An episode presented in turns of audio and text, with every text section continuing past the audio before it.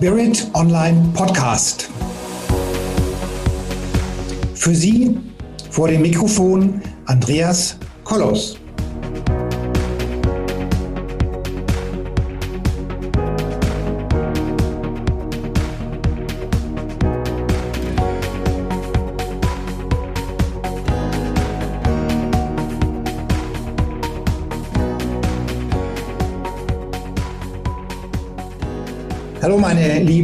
Zuhörerinnen und Zuhörer da draußen vor den Endgeräten.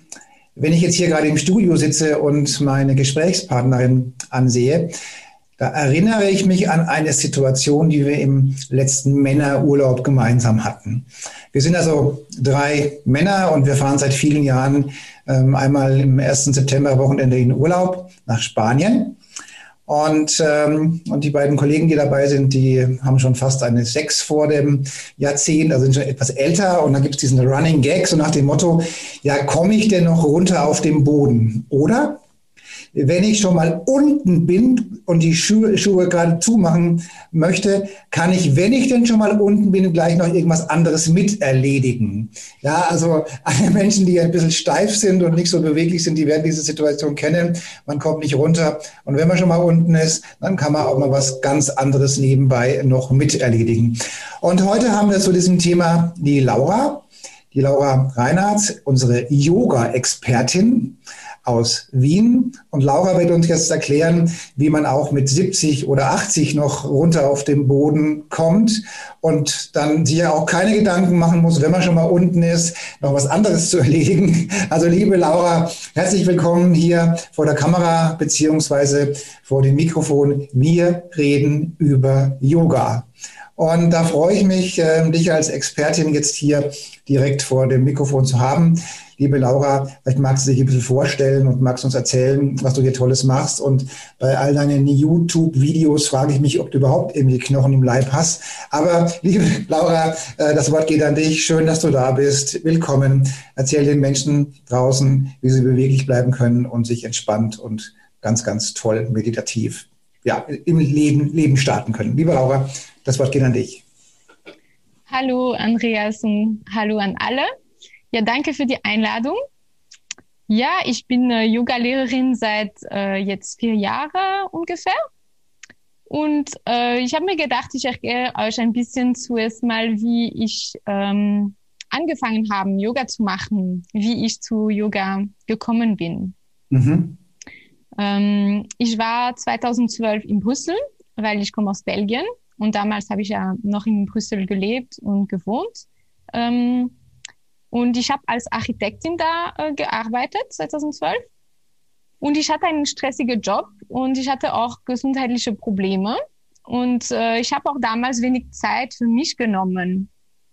Und ähm, zufälligerweise habe ich dann Iyengar Yoga angefangen. Ich bin zu einer sehr guten Lehrerin gegangen, Mathilde Segara. Und ich habe sofort bemerkt, dass es wirklich mein Ding war. Ich habe einfach ein Haha-Erlebnis gehabt. Ich habe gefühlt, okay, das ist genau, was ich suche. Und ich habe gehofft, dass es etwas Veränderung dann in mein Leben bringen wird. Mhm. Und, ähm, und tatsächlich bald, es würde mir klar, dass meine regelmäßige Praxis eine sehr radikale Wirkung und eine hervorragende Wirkung auch hatte. Mhm. Und ich hatte damals noch nicht so viel Yoga gemacht. Also ich war im Kurs ähm, einmal pro Woche, am, einen Abend pro Woche habe ich geschafft, mir Zeit zu nehmen. Das kann auch jeder schaffen. Ähm, und äh, ich habe noch nicht so viel Yoga allein zu Hause gemacht, aber trotzdem schon habe ich eine große Wirkung ähm, gespürt. Ähm, und ich habe das wirklich, also ich habe wirklich äh, mich sehr viel wohler in meinen Körper gefühlt. Mhm. Und ähm, ich habe auch eine, angefangen, an, eine andere Wahrnehmung von meinem Körper zu haben. Ich habe eine andere Verbindung mit meinem Körper gehabt und ich habe mich dann besser selber kennengelernt. Mhm. Und ähm, genau, das war schon sehr ein sehr schönes neues Erlebnis für mich. Und das hat auch viel Auswirkung gehabt im Alltag. Mhm. Also für ziemlich blöde und normale Situation einfach nur stehen, wenn man lang steht, weil man in einer Stadt unterwegs ist oder einen Stand besichtigt man muss einfach so lang stehen und das war mir oft unangenehm. Irgendwann habe ich Unterrückenschmerzen gehabt oder wollte ich wieder mich hinsetzen. Ähm, und oder auch in ein Konzert. Ja, ich war in ein Konzert ein paar Stunden, nach ein paar Stunden, ich war so fertig. Mein Körper hat einfach nicht ausgehalten, so lang zu stehen. Mhm. Und, und diese ganze Situation jetzt, es ist überhaupt kein Thema mehr. Ja, seitdem ich Yoga angefangen habe, brauche ich gar keine Energie, um gerade zu stehen. Das passiert einfach und es wird nie so sein, dass ich plötzlich mir denke, puh, jetzt muss ich wirklich mich hinsetzen, weil es mir unangenehm ist. Und das ist ungefähr auch das Gleiche mit dem langen Sitzen. Mhm. Da ich da lange Tage hatte im Architekturbüro, ähm, ja, die meisten Menschen sitzen irgendwie, ich auch damals, also mit runder Rücken oder nicht ganz gerade. Und wenn man schon sich denkt, oh, jetzt muss ich mich ein bisschen aufrichten und gerade sitzen, das braucht, das verbraucht extrem viel Energie, weil die Informationen im Körper nicht richtig gespeichert sind. Mhm. Und ähm, das ist auch jetzt überhaupt kein Thema mehr. Ich muss nicht mal denken, dass ich gerade sitzen muss. Die Informationen sind im Körper gespeichert und das passiert automatisch, ohne dass ich viel Energie da reinstecken muss. Und einfach solche Sachen sind schon mal sehr große körperliche Vorteile, die man hat, wenn man regelmäßig Yoga macht. Und wie gesagt, man muss nicht jeden Tag Yoga machen. Klar, es ist immer besser, wenn man mehrmals pro Woche macht, aber schon mit einmal pro Woche reicht das, ähm, um eine große Veränderung zu spüren. Und jetzt möchte ich einfach andere Leute helfen, die gleiche Erfahrung wie ich zu machen und die viele Vorteile von Iyengar Yoga zu nutzen. Mhm. Also ich weiß es, ähm, also sagen wir mal, für alle Menschen, die schon mal die, äh, die 40 Lebensjahre überschritten haben, ist ja die Beweglichkeit durchaus ein Thema. Ja, also wenn die, äh, wenn man so gar keinen Sport macht und gar keine Dehnübungen, dann so das dann so ab 40, dann wird man schon steif auch, ja, und dann geht es schon auf die Bewegungsthematik schon rüber, ja. Und du nennst dieses Yoga mit einem Namen. Was versteht sich denn darunter? Was ist denn damit gemeint? Genau, das wollte ich eh anfangen zu erklären. Also Iyengar Yoga ist eine Art vom Yoga, aber es ist Teil vom großen Hatha Yoga. Das kennen die mei meisten Menschen damit was anfangen, weil Hatha Yoga kennt jeder und Hatha Yoga heißt ein körperlicher Yoga mhm. und Iyengar Yoga ist ein Teil von dieser Hatha Yoga. Mhm. Und Iyengar Yoga ist eine, ich, ich mache jetzt einen kurzen Überblick und danach werde ich eben mehr Details nochmal erklären. Aber Iyengar Yoga ist ein sehr intensives, äh, tiefgreifendes, sorgfältiges, sorgfältiges und sehr präzise Yoga. Mhm. Und das ist wirklich äh, sehr wichtig, weil durch diese Präzision schützt Iyengar Yoga der Körper vor Verletzungen und bringt auch wirklich die maximale Vorteile vom Yoga. Und weil man wird dadurch energetischer, fitter, friedlicher. Man mhm. lernt auch wirklich mit dem Stress umzugehen und sich zu entspannen. Mhm. Der Körper wird beweglicher, flexibler, aber auch stärker. Und der Geist wird ruhiger und freier. Und ich finde, man spürt einfach, dass man ein ausgeglichenes Leben hat, wenn man ähm, Yoga macht. Und ähm, ich erkläre was jetzt vielleicht über die Ausbildung, die ich gemacht habe. Also ich habe in Wien ähm, eine Ausbildung, um Lehrerin zu, zu werden, äh, gemacht von 2016 bis 2018. Diese Ausbildung dauert ähm, drei Jahre. Mhm. Und ähm, man muss wissen, die meisten Yoga-Ausbildungen sind sehr kurze Ausbildungen. Das sind 200 Stunden Ausbildung oder 500 Stunden Ausbildung. Äh, aber die Iyengar Yoga Ausbildung ist ein von die qualitativste und äh, wirklich sehr anspruchsvolle Ausbildungen. Da sind mehr als 1000 Stunden. Das, also das dauert auch länger und ähm, es ist sehr qualitativ und Iyengar Yoga ist auch ein geschützter Begriff. Also nur anerkannte Verbände können diese Titel dann geben mhm. für die Iyengar Yoga Lehre. Also man muss einfach schon wissen, dass es da einen großen Unterschied gibt zwischen die anderen Yoga Richtungen, wo es keinen geschützten Name gibt und auch keine offizielle anerkannte Ausbildung gibt. Es gibt Ausbildungen, aber sie sind nicht offiziell anerkannt. Mhm. Aber mit Iyengar Yoga da schon, da weiß man einfach, dass die Qualität auch da ist. Ja? Mhm. Und äh, während dieser Ausbildung, wir machen erstmal viel Zeit, um seine eigene Praxis zu entwickeln, zu verbessern. Mhm. Und dann geht's langsam dann in äh, Anatomiekurse, Philosophiekurse und mhm. dann auch wir lernen dann richtig zu unterrichten. Ähm, genau, mit kleinen Gruppen von Schülern. Also mhm. das ist schon mal, finde ich, wichtig zu wissen, dass Iyengar Yoga hat vielleicht einen großen Unterschied zu anderen Yoga wegen die Ausbildungen und die, die große Qualität. Ja. Mhm. Und so, sonst, was heißt Iyengar? Eigentlich ist BKS Iyengar der Gründer vom Iyengar Yoga. Mhm. Und das ist ein von den einflussreichsten Yogameister der Gegenwart. Ähm, jetzt wird äh, Iyengar Yoga in mehr als 70 Länder unterrichtet, von ungefähr vier Millionen Menschen praktiziert. Auch wenn man diese Namen im Alltag nicht kennt oder viele Leute kennen diese Namen nicht, aber eigentlich gibt es schon sehr viele Leute, die das praktizieren.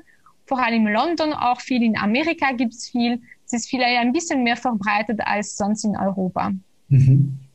Aber man kann schon in jeder großen Stadt in Europa Iyengar Yoga Studio finden oder Ausbildung auch finden, ja.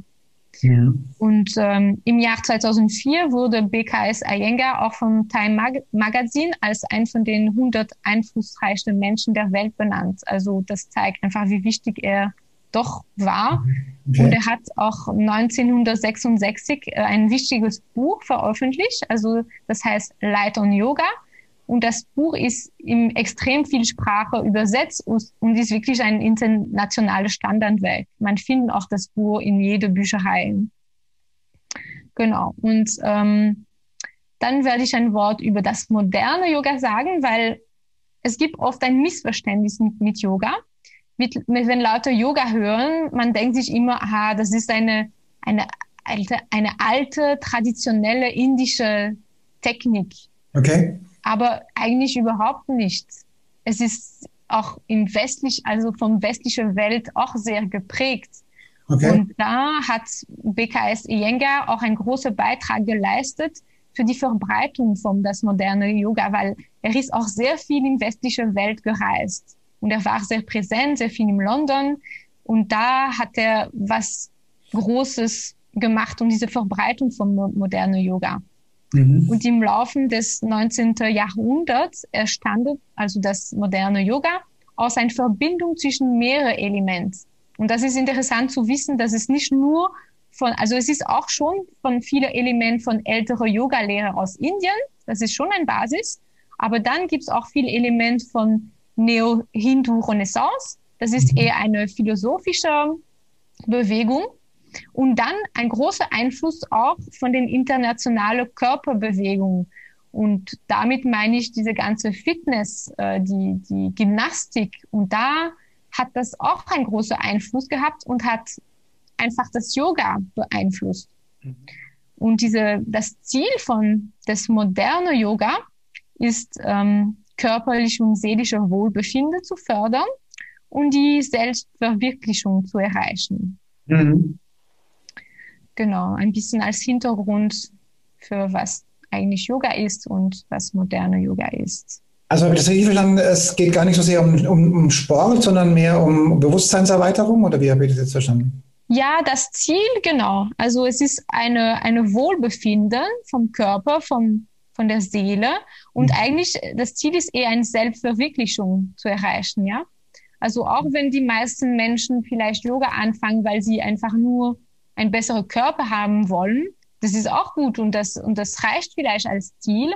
Aber wie sich da Yoga im, im internationalen Welt entwickelt hat und sich also gezeigt hat, war das schon ein anderes Ziel als nur ähm, körperlich, ja. Okay. Genau. Aber so im Allgemeinen ähm, ähm, Massenbewusstsein ist es doch schon äh, eher Sport oder ist es eher Meditation? Was, was nehmen denn die, wenn die Leute auf dich zukommen, wollen die da mehr Sport und Bewegung oder mehr spirituelle ähm, Transformation? Ja, die, die meisten Leute kommen schon, um, um körperliche Bewegung zu machen. Mhm. Das schon. Ähm, ich bin auch so, so habe ich auch angefangen. Also für mich war äh, die, die körperliche Bewegung wichtig. Mhm. Und dann habe ich nach und nach die andere Facetten auch vom Yoga erlebt. Mhm. Das werde ich vielleicht später noch ein bisschen erzählen, die Verbindung mit Spiritualität und, und auch äh, die Yoga-Philosophie.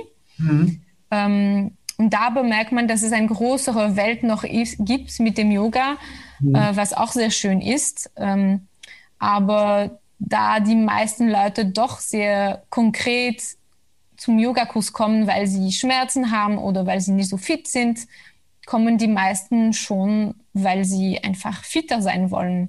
Okay. Und weil Yoga dafür äh, sehr präzis und sehr ähm, äh, wirksam ist, ja. Mhm. Und ähm, Yoga zu praktizieren ist, besteht jetzt auf zwei Teile. Mhm. Und äh, diese zwei Teile sind die Asana und die Pranayamas.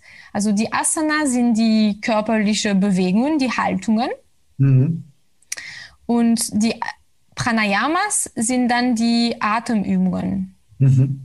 Und die beiden sind wirklich Teil vom Yoga. Und wenn ich zum Beispiel einen Yogakurs gebe, ähm, manchmal gebe ich nur Asanas, also nur, nur Yoga-Haltungen, aber manchmal mache ich eine Stunde Yoga-Haltungen und dann 20 Minuten am Ende ähm, Atemübungen.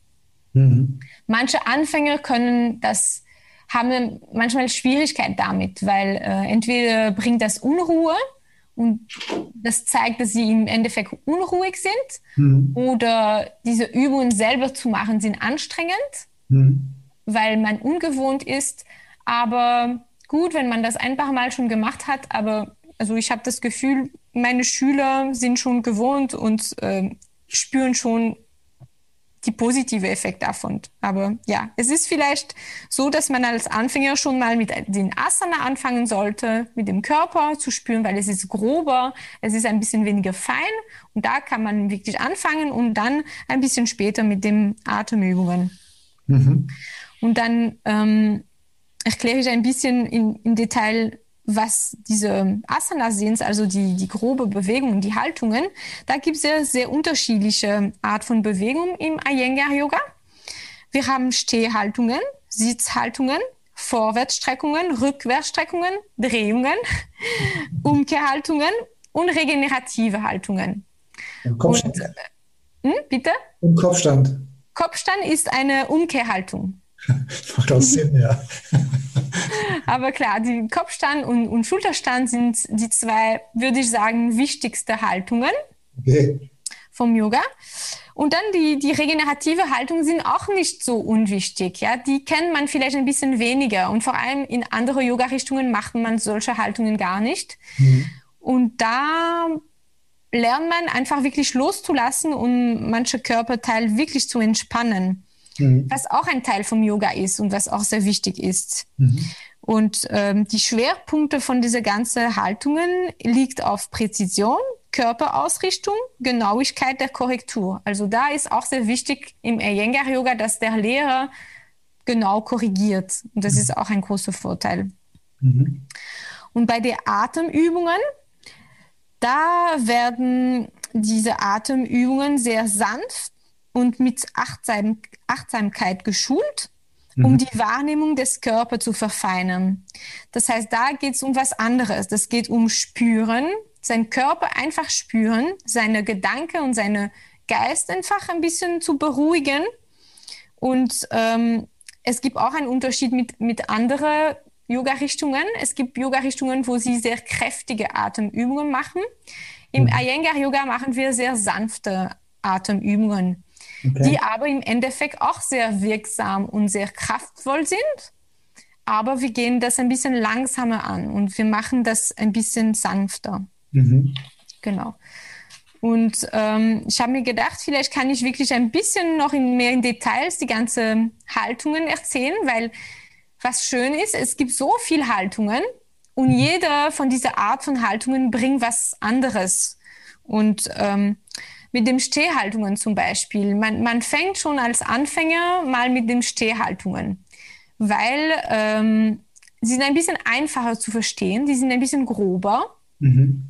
Und sie bringen schon viele Grundlagen, die man dann danach braucht für andere Haltungen. Ähm, sie, sie bringt schon mal den Körper in Bewegung. Das ist schon mal das Wichtigste, weil die meisten Leute, wie du das gesagt haben, haben schon mal Probleme. Sie sind nicht so, so viel beweglich oder ein bisschen steif. Mhm. Und das ist schon mal das Erste. Einfach die Leute in Bewegung bringen, mhm. damit der Körper beweglicher wird und für andere Menschen, die eher sehr flexibel, es gibt auch Menschen, die sehr flexibel sind und die mehr Kraft brauchen. Ja, jeder Körper braucht was anderes. Und diese Stehhaltungen bringen diese Kraft, diese Energie und diese Beweglichkeit. Es ist schon mal diese grobe äh, Grundlage, die man braucht, um weiter Yoga zu machen. Mhm. Und es gibt auch manche Stehhaltungen, die sind Balancehaltungen. Und wie man die äh, regelmäßig macht, das bringt wirklich ein besseres Gleichgewicht und bessere Balance. Das sind auch sehr interessante Haltungen, weil diese Balance bringt auch Leichtigkeit und ein, ein psychologisch ist auch interessant, weil ähm, man fühlt sich sehr unsicher am Anfang und dann irgendwann bekommt man so eine Leichtigkeit ähm, in diese Balanceübungen. Ein paar Mal umgefallen ist und irgendwo. Genau, wenn man ein paar Mal umgefallen ist. ein paar Mal in den Fernseher reingeknallt ist, dann merkt man schon, okay, gib dir mehr Mühe, sonst äh, geht immer so viel zu Bruch. Ja, ja. genau. Und äh, dann gibt es ähm, die Vorwärtsstreckungen. Mhm. Und die Vorwärtsstreckungen, ähm, da was sehr spannend ist im Iyengar Yoga, ist, dass wir viel konkav arbeiten. Die mhm. meisten Menschen wissen nicht, was das ist, am Anfang konkav sich zu strecken, mhm. ist aber extrem wichtig, weil konkav strecken heißt mit einem geraden Rücken und mhm. nicht ein runder Rücken. Und das ist schon mal problematisch für die meisten Anfänger. Das müssen sie einfach richtig lernen, sich und deswegen, wenn man sagt, wenn, wenn du gesagt hast, ich kann der, der Boden spüren, ja, ist aber überhaupt nicht das Wichtigste. also, also wir, das ist die Frage, wer dann die Schuhe zumacht. Also das ist ein ja, Standpunkt. Ist. aber eigentlich, die, die Anfänger werden gar nicht den Boden berühren müssen oder sollen. Das ist überhaupt nicht ein Thema, weil wir konkav zuerst mal arbeiten. Das heißt, sie kriegen schon mal einen Stuhl vor sich und sie probieren schon mit dem Stuhl zu drücken, mit den mhm. Händen auf dem Stuhl zu drücken und sich konkav strecken. Das heißt, der Rücken, die Wirbelsäule ist gerade und die Körperseiten sind lang. Und zuerst mal wirklich den Rücken was Gutes tun. Und das sind gesunde Streckungen.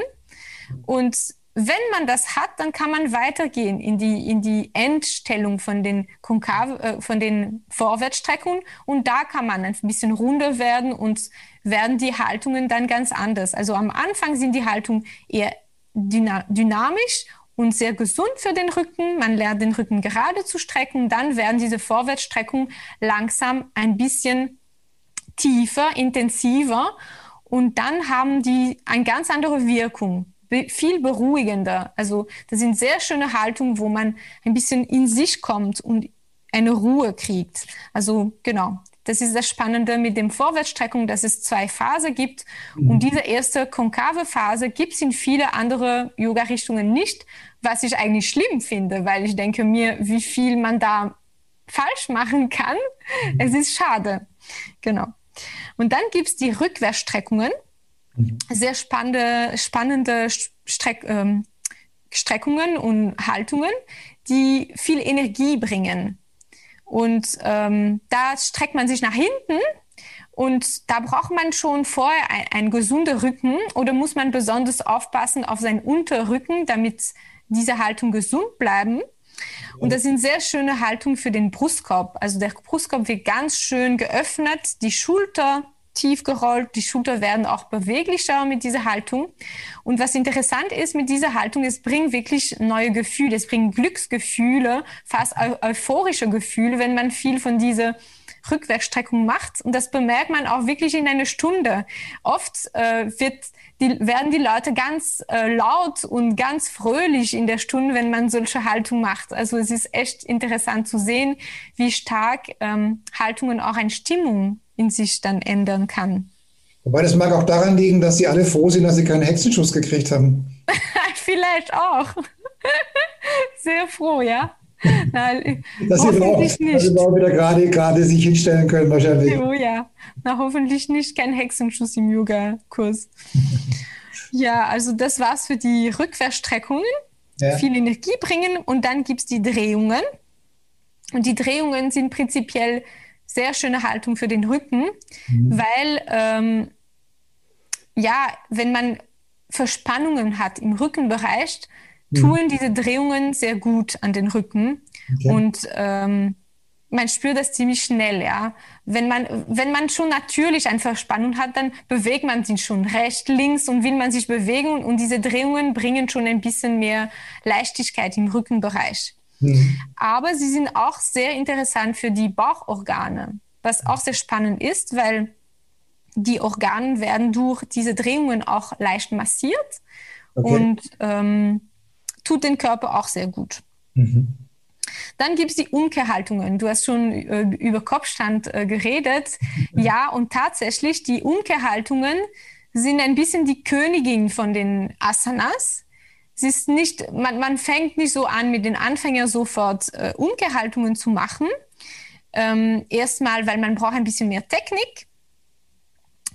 Und wenn es Haltungen gibt, die ein bisschen gefährlich sein können, sind das genau Kopfstand und solche Umgehaltungen, weil wenn man schlecht dasteht, kann man sich schon wehtun. Ja? Ähm, zum ja. Beispiel im Kopfstand, man macht lange Vorbereitung zuerst, um wirklich zu lernen, den, ähm, die Schulter tief zu bringen und den Nacken lang zu halten. Okay. Wenn ich aber einen Anfänger sofort im Kopfstand bringe, ich habe Angst, dass er sich was schlecht tue im Halsbereich. Das heißt, das wird, werden wir immer, also wir nehmen uns wirklich viel Zeit mit den Anfängern, um zuerst nur in die Vorbereitung zu gehen und dann langsam hoch äh, mit Vertrauen, weil sie, das braucht auch viel Kraft in die Arme. Das muss man auch mit der Zeit haben.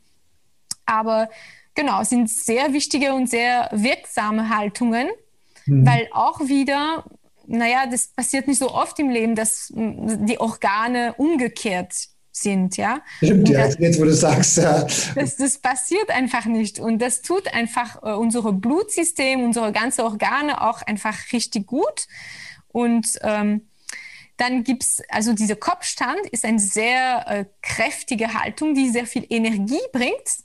Mhm. Und dann gibt's den Schulterstand. Also das sind diese zwei wichtige. Und man sagt, der, der König und die Königin. Und der, der Schulterstand äh, bringt eine schöne Ruhe und mhm. ähm, beruhigt ähm, das Nervensystem. Und mhm. das ist auch äh, sehr wirksam und man, man, bemerkt sofort, man kommt wieder runter. Wenn man eine ganze Yoga-Klasse gemacht hat, am Ende macht man den Schulterstand, damit die Schüler wirklich runterkommen, wieder in sich. Und man hat auch, weil es gibt diese Bewegung vom Kinn Richtung äh, Brustbein. Das heißt, das ist schon psychologisch so, dass man in sich wiederkommt, dass man runterkommt. Und dadurch wird auch äh, das Immunsystem ähm, äh, beruhigt. Okay. Genau, das für die Umkehrhaltungen. Und dann gibt es, äh, wie gesagt, noch diese regenerative Haltungen. Mhm. Und das muss man so verstehen. Ähm, der Körper, das sind viel passivere Haltungen. Mhm wo man oft liegt am Boden auf einem Polster oder man liegt auf einem Stuhl. Man benutzt auch viele Stühle dafür oder man sitzt auf einem Stuhl. Also es gibt viele Varianten, mhm. wo man nicht aktiv was richtig kräftig machen muss. Das heißt, es sind Haltungen, wo man lernt, wirklich loszulassen. Mhm. Wobei es ist wichtig zu wissen, manche Muskeln werden dann passiv gedehnt.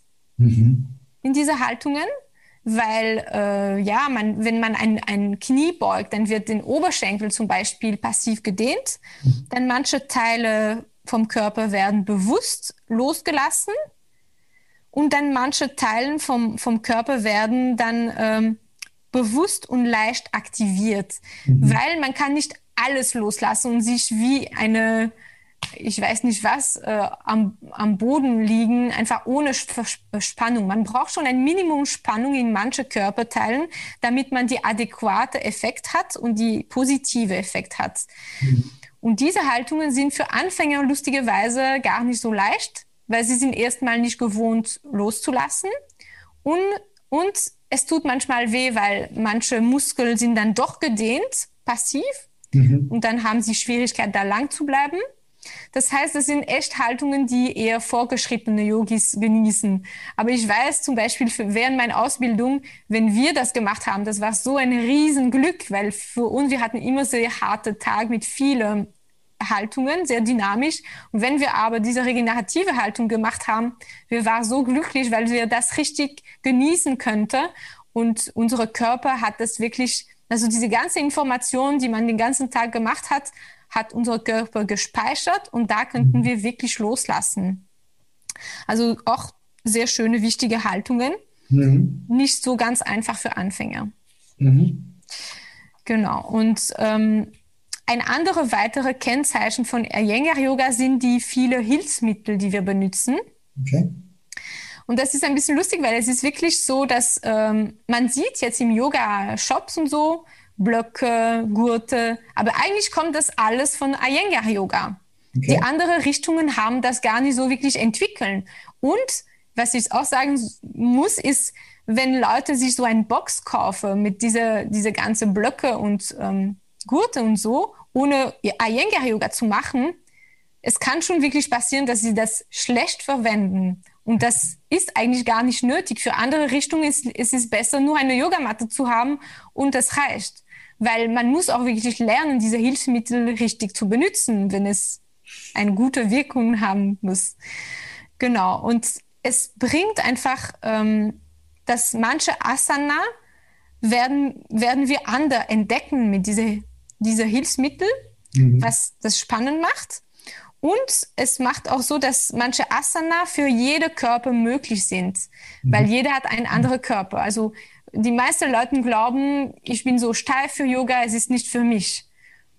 Aber sehr flexible Leute haben auch sehr, Schwierigkeiten in manchen Haltungen, nicht in die gleichen Haltungen. Ich mhm. weiß das, weil ich selber sehr flexibel bin und Klar, vielleicht am Anfang an hat das alles gut ausgeschaut bei mir, aber mit der Zeit habe ich schon gemerkt, oh, es ist eigentlich gar nicht so eine Hilfe für mich, so flexibel zu sein, weil ich in andere Haltungen andere Schwierigkeiten hat, habe. Und da ist, sind die Hilfsmittel eine große Hilfe, mhm. weil für eine Haltung, eine Form, die man haben will, mhm. schafft man das mit dieser Hilfsmittel, weil ein Körper ganz anders als ein anderer Körper ausschaut.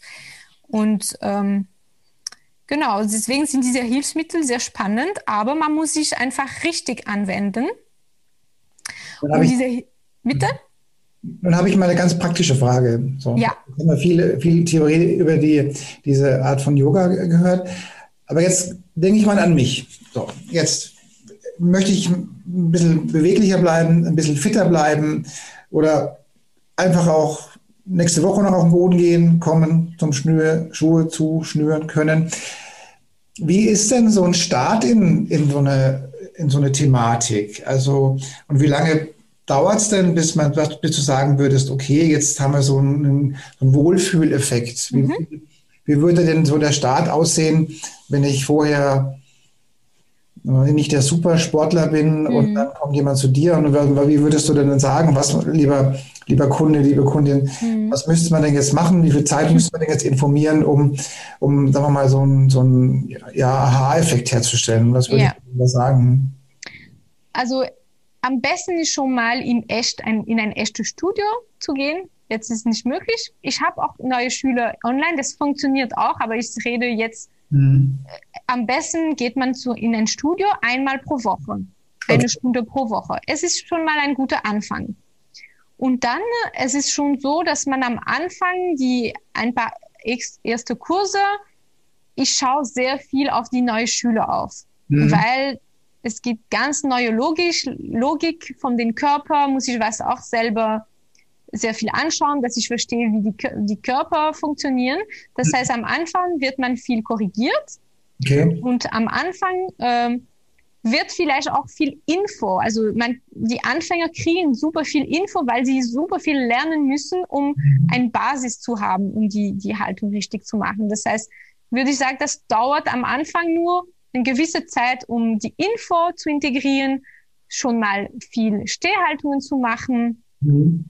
Und ich glaube, nach sechs Monaten kann man schon richtig sagen, ja, es hat schon was geändert und ich mache schon was natürlich. Ich also man kennt schon seinen Körper ein bisschen mehr, man kennt mhm. manche Haltungen schon ein bisschen mehr, deswegen wird das schon flüssiger und man spürt, glaube ich, schon nach sechs Monaten sehr positive Effekte.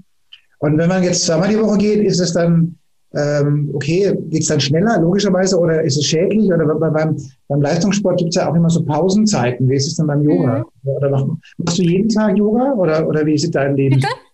Machst du denn jeden Tag Yoga-Übungen? Also ich würde sagen, für Anfänger zweimal pro Woche ist noch besser als einmal pro Woche auf jeden Fall und dann würde wahrscheinlich schneller gehen. Ja. Ähm, der Körper braucht aber auch Ruhe. Ja. Das heißt, also ich probiere Yoga fünf, sechs Mal pro Woche zu machen. Ja.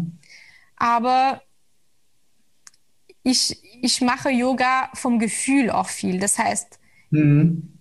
ich weiß, ich brauche Ruhe manchmal. Manchmal brauche ich regenerative Haltungen. Mhm. Manchmal passiert so spontan, manchmal plane ich das ein.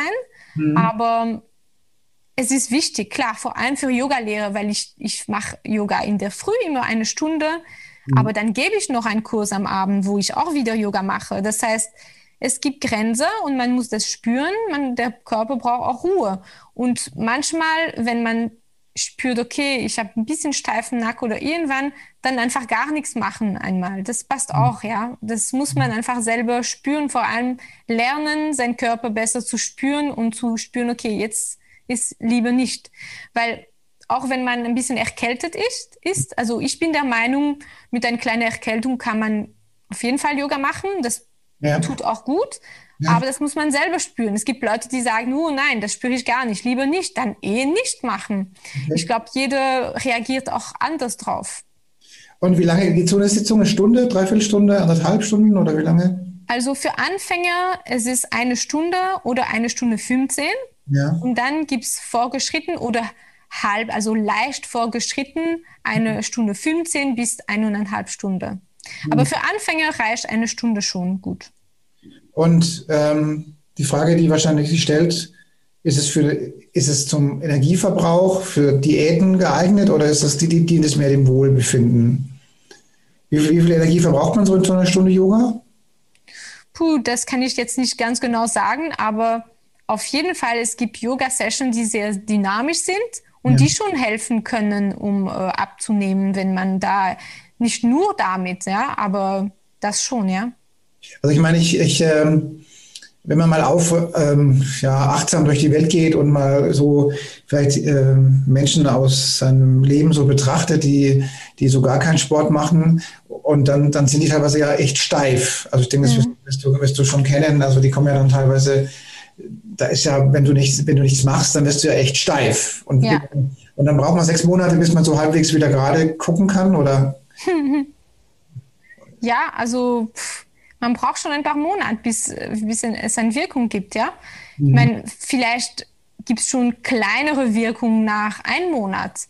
Mhm. Aber ich würde sagen, sechs Monate schon mal ist ein guter Anfang, um viel voranzukommen. Also bei mir weiß ich immer, dass ich wieder, dass ich nach dem Joggen immer, ähm, wenn ich da keine Dehnübungen machen werde bei den Beinen, dass, dass ich, dass ich dann echt steif werde. Also, mhm. also dann äh, scheinen sich ja die Muskeln irgendwie zu verkleben. Und wenn ich da nichts mache, dann habe ich in der Tat auch das Problem, nicht wieder runterzukommen. Ist das, äh, mhm. äh, ich denke, dass Yoga da ganz gut geeignet ist für sowas, oder? Um oh ja, also das auf jeden Fall. Die, die meisten Männer vor allem haben steif, also sie sind sehr steif und da hilft Yoga extrem. Mhm. Ja, das kann ich mir vorstellen. Ja. Also ich weiß, dass das dann auch teilweise ganz schön wehtut, wenn man da nichts macht, vor allem nach dem Joggen. Das ist ähm, bemerkenswert. Mhm. Ja. ja, und man muss auch wissen, manche Leute empfinden schon ähm, Schmerzen im Yoga. Mhm. Man sagt aber immer, also als Lehrer, wenn es ein punktueller Schmerz ist, ist es nicht gut. Aber wenn es den Schmerz sind, wenn alles wehtut, dann ist es gut. Es ist gut, es ist so. Das, das, der Körper braucht das. Also, wenn es, wenn es am Punkt äh, wehtut, ist nicht gut, aber wenn alles wehtut, dann. Richtig. Daumen hoch. Nein, aber wenn es so im Muskel ist, dass es zieht, dann ja. ist es einfach so, dass man steif ist und dass es einmal zieht. Ja, dann zieht das einmal. Jetzt sind wir schon ganz schön weit in der, in der Zeit vorangeschritten. Gibt es denn so, so drei so Tipps, die du jetzt den ja, den, den Einsteigern geben würdest? Äh, oder vielleicht, wenn die auch zu Hause sind oder, oder eben äh, gibt es hier so irgendwas, was man unfallfrei machen kann, ohne dass man ins Studio geht, das sowieso nicht offen hat? Ja, also ich finde schon mal eine ganz konkrete Haltung, die man gut machen kann, ist die Hundestellung. Mhm. Also die Hundestellung kennt fast jeder. Man kann sich das anschauen in Bilder, im Internet oder in, in Videos. Ähm, das ist schon mal eine sehr äh, vollständige Haltung mhm. wo man lernt, der Rücken zu strecken zuerst mhm. und dann die Beine zu strecken. Mhm. Es ist schon ein, ein, ein sehr ein so Basic-Haltung, wo man einfach schon viel kriegt, ohne viel, viel Technik zu, zu können, ja. Und ist vermutlich bei dir im YouTube-Kanal auch vertreten, diese Haltung vermutlich, oder? Ja, also im YouTube-Kanal mache ich ähm, so kleine Sequenz von 20 Minuten ungefähr und parallel von denen mache ich auch ähm, ganz kurze Video von drei, fünf, sechs Minuten, wo ich nur eine Haltung präzise erkläre. Okay. Und die Hundestellung, ich glaube, habe ich noch nicht gepostet, habe schon vorbereitet. Das heißt, bald wird es auch rauskommen. Gut, hast du noch, noch irgendeinen Tipp, ähm, was, was du sagst, was dient dem Wohlbefinden? Also ein, ein Tipp, die ich hätte für das Yoga und ein bisschen ähm, flexibler zu werden, ist einfach mit dem Konkavehaltung sich ein bisschen auseinanderzusetzen, weil das ist was so gesund und es bringt so viel und äh, einfach nur äh, sich strecken mit den Händen auf einen Stuhl oder ein, ein Tisch und einfach seine Beine Rückseiten spüren, ist schon einfach was mhm. viel, für viele Menschen was Neues. Okay. Und das wäre einfach schon ein Tipp für, ja, einfach ganz anfangen mit dem Yoga. Und nun, nun bietest du ja auch Online-Kurse an, soviel ich weiß, gell? Ja, ich biete zwei Online-Kurse pro Woche gerade. Einmal am Mittwochvormittag und einmal am äh, Donnerstagabend. Ja, und ich glaube, du hast mich auch schon eingeladen dazu, gell? ich habe Gott sei Dank immer Termine, wenn du mich einlädst.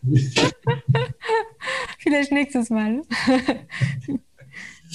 Liebe Laura, vielen lieben Dank für die Informationen. Unsere Zuhörerinnen und Zuhörer werden sicherlich bei dir zu Scharen jetzt äh, Kontakt zu dir suchen, um eben auch die, was auch immer, Stellung zu machen.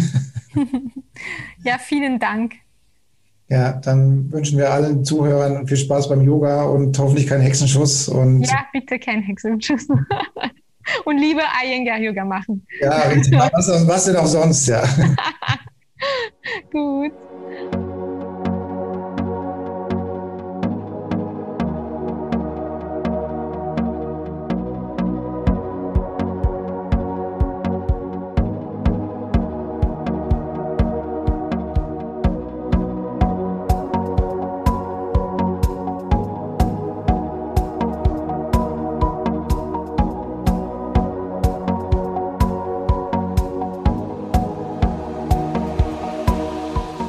Viele weitere Informationen und Hintergründe zu den Themen und Speakern stehen für Sie bereit auf unserer Seite www.spirit-online.de.